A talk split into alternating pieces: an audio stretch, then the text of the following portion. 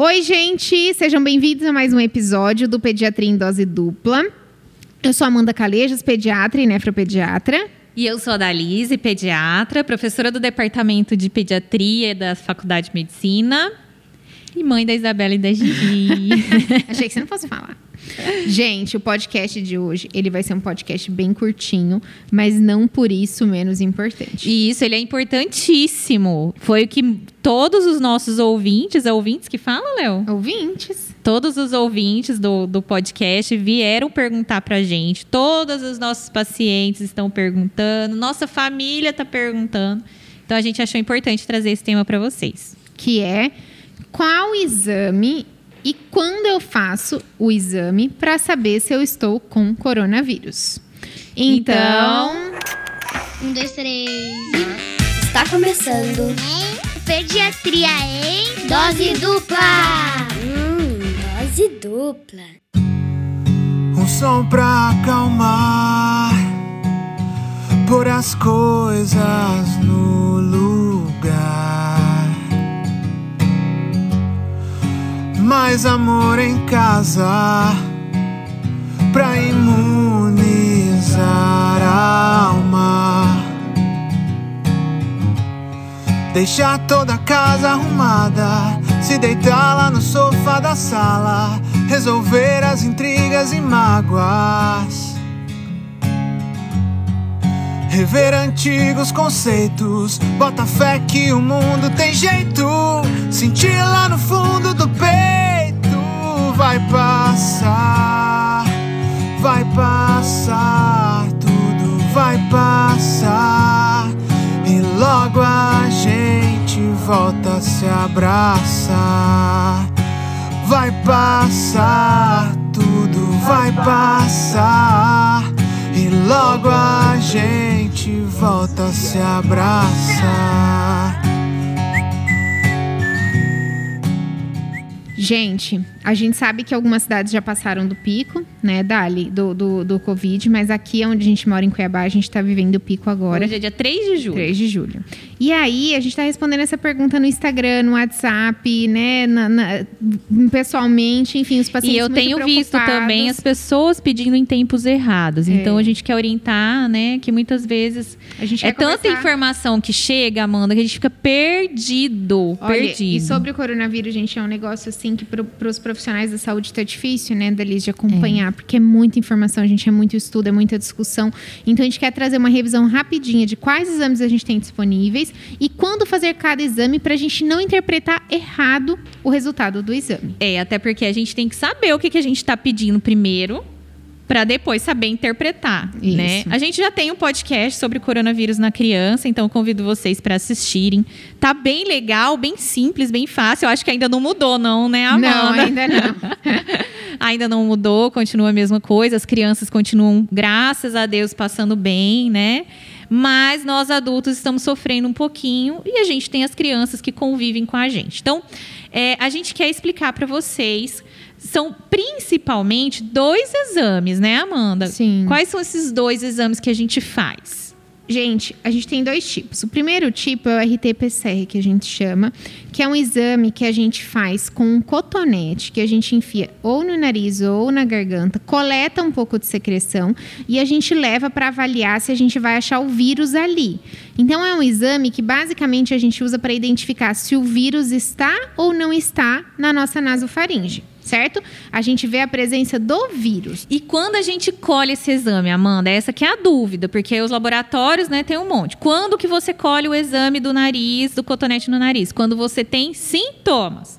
Quando você está com tosse, nariz correndo, dor de garganta, febre, dor no corpo, né, Amanda? Isso. Quando você está sentindo alguma coisa e você acha que pode ter, aí sim esse exame é indicado.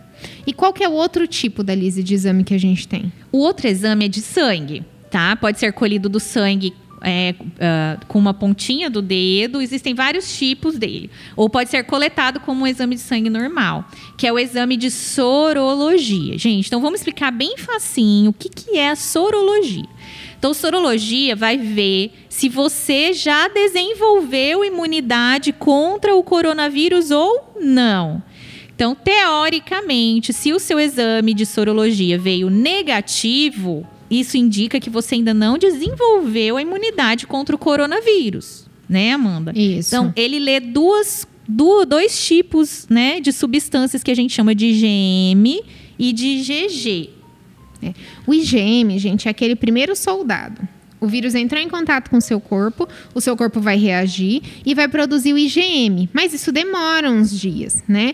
E o IgG é o segundo soldado, é um soldado mais forte, mais duradouro, que ele é produzido um tempinho depois. E por que, que a gente está falando isso para vocês? Porque não adianta nada, por exemplo, a gente fazer esse exame no início do quadro, se os seus soldados não tiverem ativados ainda. Então, pode ser que vocês tenham a infecção, mas O os soldadinhos. Vai vir negativo. Você ainda não desenvolveu É. a, a imunidade. Então vamos pensar assim, ó, se a gente começar a pensar desde o início dos sintomas, né? A pessoa começou os sintomas, quais seriam os dias adequados para a gente fazer tanto RT-PCR quanto sorologia? Isso. Então, eu comecei a sentir nariz escorrendo, dor no corpo, tosse, tá? Porque hoje em dia todo sintoma gripal a gente pensa que seja coronavírus, tá? Então, o primeiro exame que a gente vai colher, Amanda, é no terceiro dia dos sintomas. Tá? Então não adianta no primeiro dia já ficar desesperado colher para saber se é ou se não é. Não. Você tem que esperar, porque mesmo se for, no primeiro dia ele não vai, não vai dar positivo. Então, o primeiro exame que vai fazer é o PCR, que é o do cotonete do nariz, e vai ser colhido no terceiro dia. Pode ser entre o terceiro e o quinto dia, tá? Entre Até o sétimo dia, Até o né, sétimo. Dália, eles Então, falam. É, mas nessa eles- janela aí. E ele vai ser só para falar se você tem ou não, porque o resultado vem entre 72 horas e às vezes até 8 dias. Aí depende do laboratório. Então, gente, é, às vezes você pode falar, "Ai, mas se ele vê o vírus, por que, que eu não posso já, quando eu comecei os sintomas, eu já não posso colher? Por que, que ele não vai achar o vírus ali? A gente precisa ter uma quantidade grande de vírus para o exame conseguir detectar o vírus. Se a gente coleta muito no comecinho, pode ser que não apareça e não significa que você não tem. Então, por isso que a gente pede para esperar a partir do terceiro dia para coletar esse exame. Isso. E aí, o, o outro exame, que é o de sorologia, que é o que vê os anticorpos, os soldadinhos, esse exame a gente espera um pouquinho mais, porque lembra que eu falei que a- o vírus tem que entrar no nosso corpo, atacar o nosso corpo e a gente tem que produzir o soldadinho? Nossa imunidade demora um tempo até fazer isso.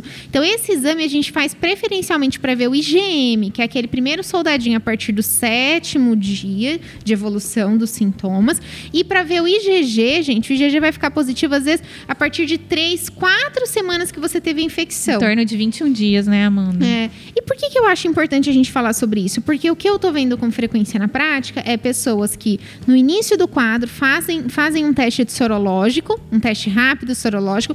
Esse teste vem negativo e as pessoas se tranquilizam, É. achando que não tem coronavírus.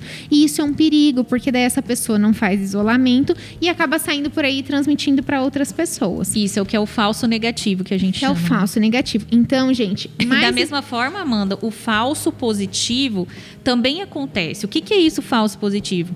Você faz o exame, ele dá positivo, mas você não tem corona. Aí você acha que teve e se relaxa. se tranquiliza. É. Né?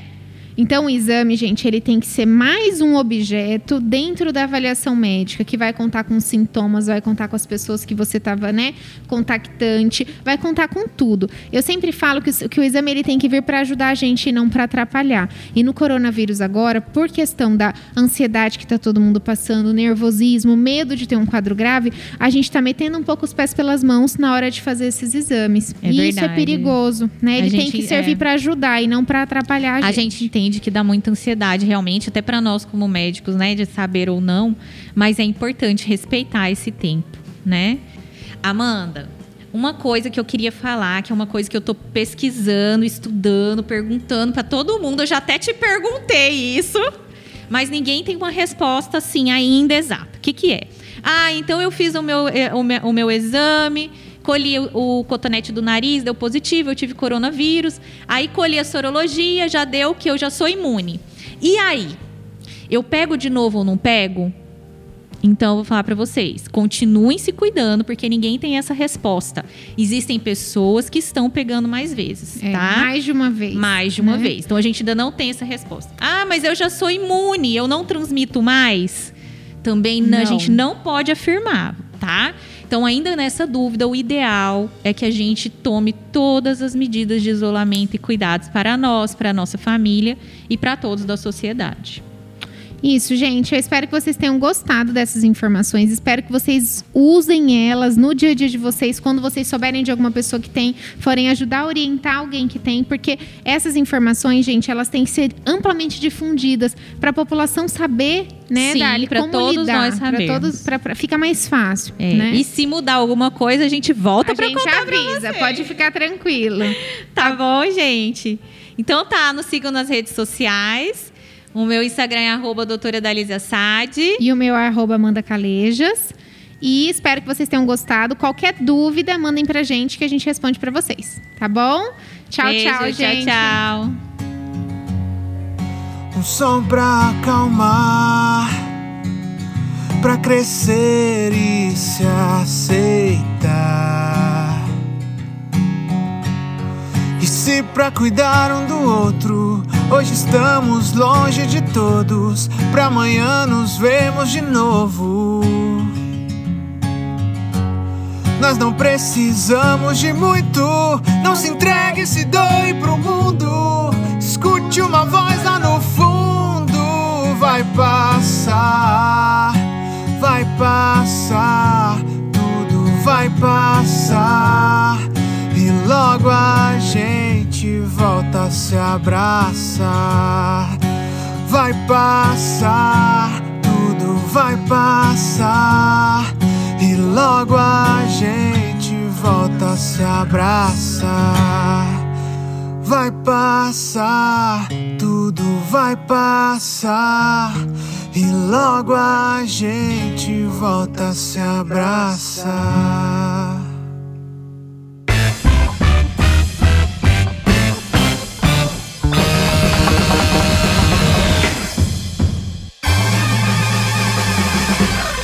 Este podcast foi gravado e editado pela Pequi Produções.